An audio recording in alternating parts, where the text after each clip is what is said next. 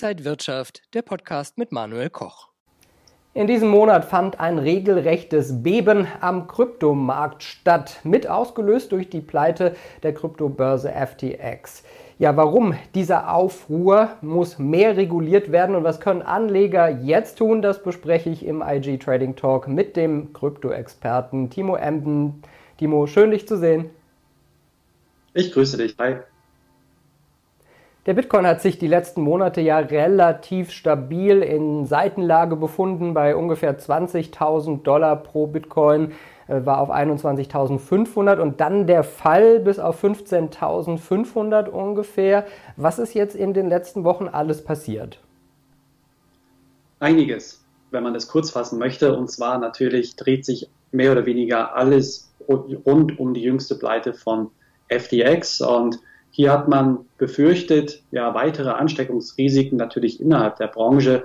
Bedeutet konkret, dass weitere größere Adressen hier die ja, Volumen, die Größe von FTX haben, entsprechend kollabieren könnten. Und diese Sorge war berechtigt. Tatsächlich, also es gab Spekulationen immer wieder um weitere äh, Broker oder auch Kryptoverleiher, die dann sich bis heute nicht wirklich bewahrheitet haben. Also die Diejenigen haben bis heute, weitere Unternehmen haben noch keine Insolvenz angemeldet im größeren Stil. Allerdings aber ähm, ja, klafft diese Sorge, diese Furcht, dass weitere Größen kollabieren könnten, hier weiterhin wie ein Damoklesschwert über den Köpfen der Anleger. Und klar, das hat natürlich hier eine ganze, ganze Menge Auswirkungen insgesamt auf die Märkte äh, beziehungsweise auf die Kurse von Bitcoin und Co. gehabt. Letztendlich natürlich auch hat dies eine unbequeme Thematik wieder an das Tageslicht geführt, nämlich dass Kryptos offensichtlich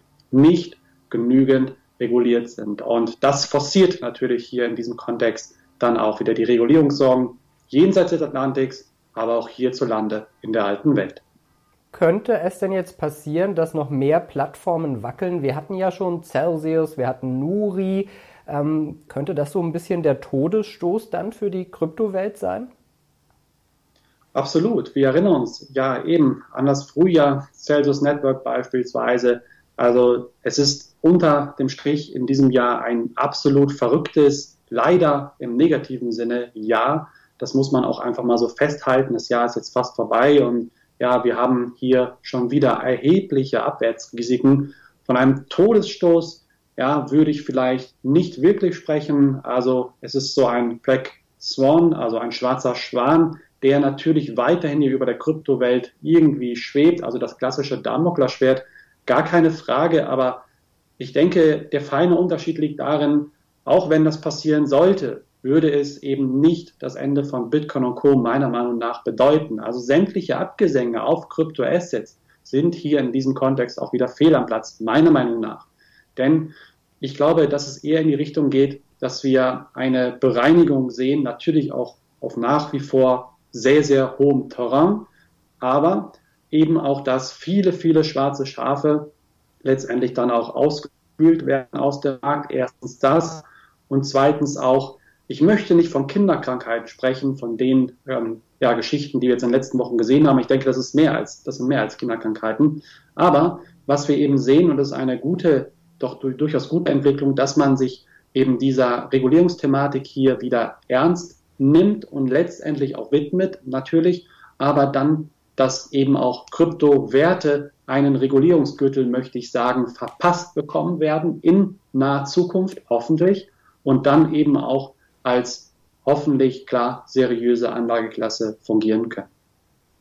Du hast ja jetzt gerade schon gesagt, dass es vielleicht, ja, dass so die, die Schlechten ausgespült werden. Das ist natürlich schlecht für die Anleger, die jetzt dann Geld verdienen. Aber ist das vielleicht dann positiv für die Branche? Und wie erkenne ich einen seriösen Anbieter, eine seriöse Plattform?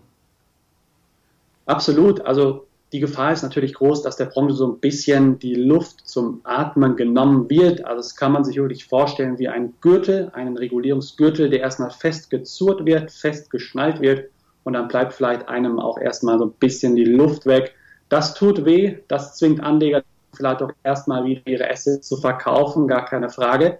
Aber langfristig eben glaube ich, dass dieser Regulierungseffekt dafür sorgen kann, dass Kryptowerte wie schon gesagt, dann hoffentlich als seriöse, auch anerkannte Anlageklasse rund um den Globus fungieren können. Wie erkenne ich eine seriöse ja, Krypto-Plattform? Da würde ich jetzt auch nicht unbedingt auf mein Bauchgefühl auch ein Stück weit natürlich hören, ganz klar, aber es gibt durchaus auch Indizien, woran man sich orientieren kann. Es gibt aber auch hier dann ja, entsprechende Signale wie etwa Regulierung, also wo ist die entsprechend die Börse ansässig? Erstens das. Und zweitens muss man sich die Frage stellen, besteht die Firma überhaupt? Also gibt es einen Tats, ist es nur ein Briefkasten oder gibt es tatsächlich beispielsweise auch ein Büro? Das sind so Fragen, so ganz einfache Fragen, die man sich stellen kann.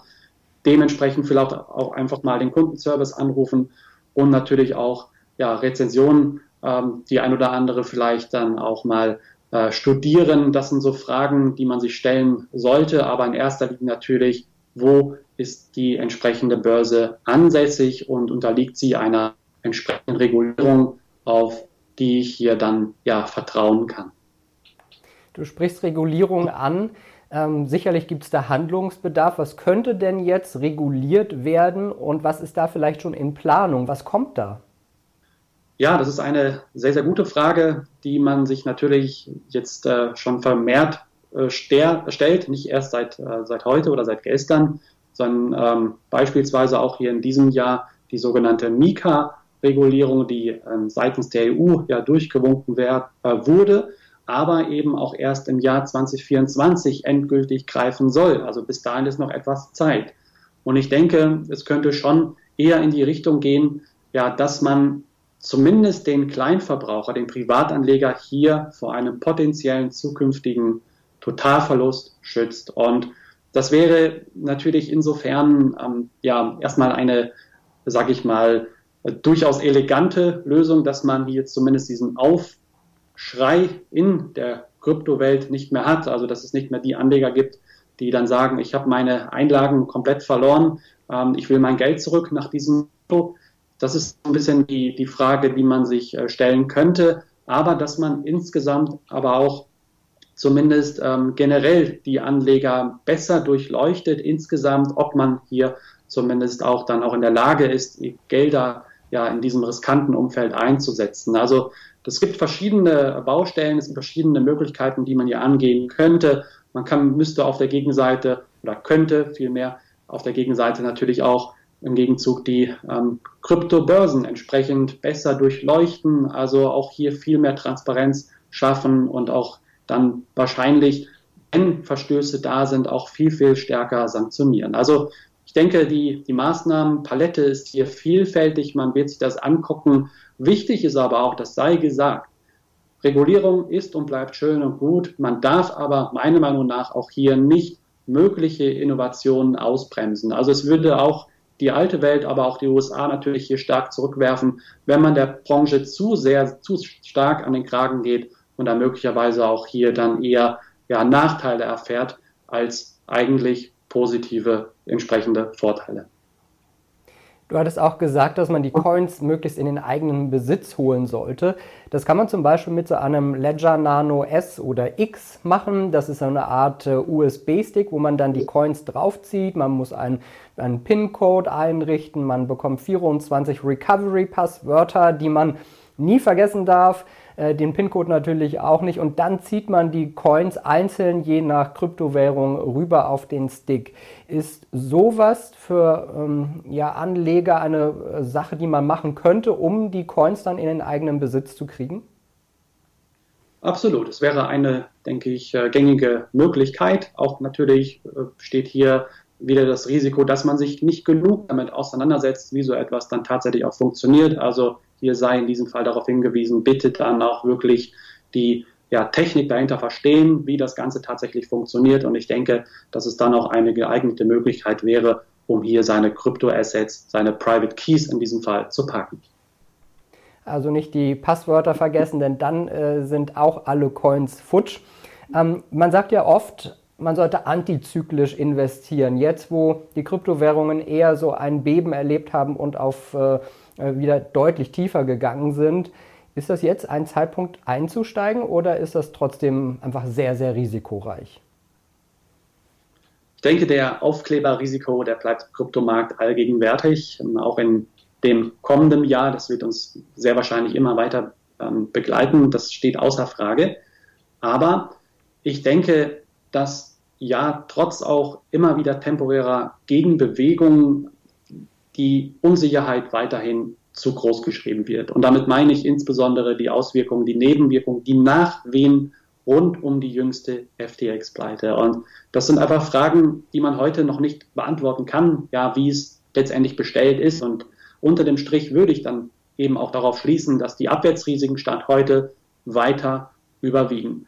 Natürlich haben wir noch weitere Fragezeichen im Markt. Wir haben uns in den letzten Monaten, in den letzten Quartalen ja verstärkt eben auch mit der Geldpolitik in den USA auseinandergesetzt. Hier wird es dann vielleicht auch noch die ein oder andere Antwort darauf geben, vielleicht auch Ende des Jahres oder möglicherweise, möglicherweise dann auch im Frühjahr 2023, wie es da weitergeht, ob wir den Inflationshöhepunkt gesehen haben, ja oder nein, können sich Anleger wieder womöglich auf eine, ja, oder auf ein nachlassendes Tempo im Zinserhöhungszyklus einstellen. Das sind Fragezeichen, die man hier hat. Wenn es so wäre, wäre es durchaus zu begrüßen, gar keine Frage. Und ich denke, dass die US-Geldpolitik, die Thematik zumindest temporär dafür sorgen könnte, dass Anleger von diesen wirklich kräftezehrenden Entwicklungen rund um FTX auch abgelenkt werden. Also denke ich, dass wir zumindest bis zum Jahresende doch eher ja nochmal vorsichtiger agieren sollten, aber dann vielleicht auch im Jahr 2023 hier möglicherweise an die Geldpolitik das Zünglein an der Waage darstellt und Anleger auch hier wieder Mut schöpfen können. Kann man noch so abschließend vielleicht sagen, für wen sind Kryptowährungen denn jetzt etwas? Für welchen Anlegertyp? Letztendlich kommt es natürlich auf den Anlagehorizont ähm, drauf an, wie immer, und vor allen Dingen auch, was bin ich bereit ähm, zu investieren. Ich denke, dass zumindest auch hier für langfristig orientierte Anleger Kryptoassets interessant sein könnten. Aber auch hier, wie ich schon sagte, immer mit dem Aufkleber Risiko. Das sollte an erster Stelle stehen. Und in diesem Kontext gilt es natürlich auch wirklich einen überschaubaren, also eher, eher kleineren als zu großen Prozentsatz hier zu investieren. Also das ist oder das sei erstmal als Bedingung gesagt, meiner Meinung nach und letztendlich aber auch aus kurzfristigen ähm, Ansichtspunkten wäre es für den einen oder anderen Anleger, der hier Fuß fassen möchte, durchaus auch interessant, denn der Markt ist und bleibt hochvolatil, auch wenn er in den letzten Wochen immer mal wieder so ein bisschen auf der ja, Stelle getreten ist. Ich denke, dass diese Volatilität auch wieder anziehen könnte in den kommenden Monaten.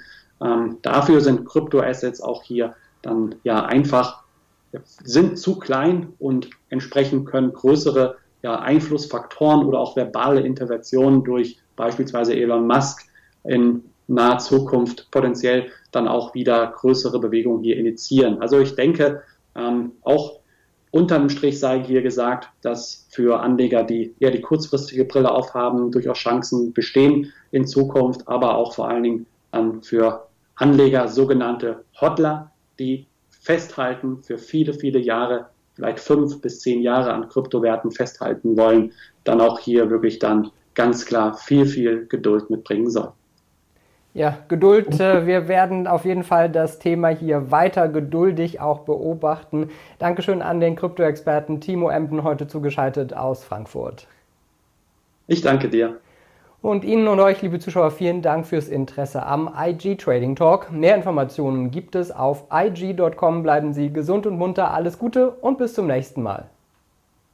Und wenn euch diese Sendung gefallen hat, dann abonniert gerne den Podcast von Inside Wirtschaft und gebt uns ein Like.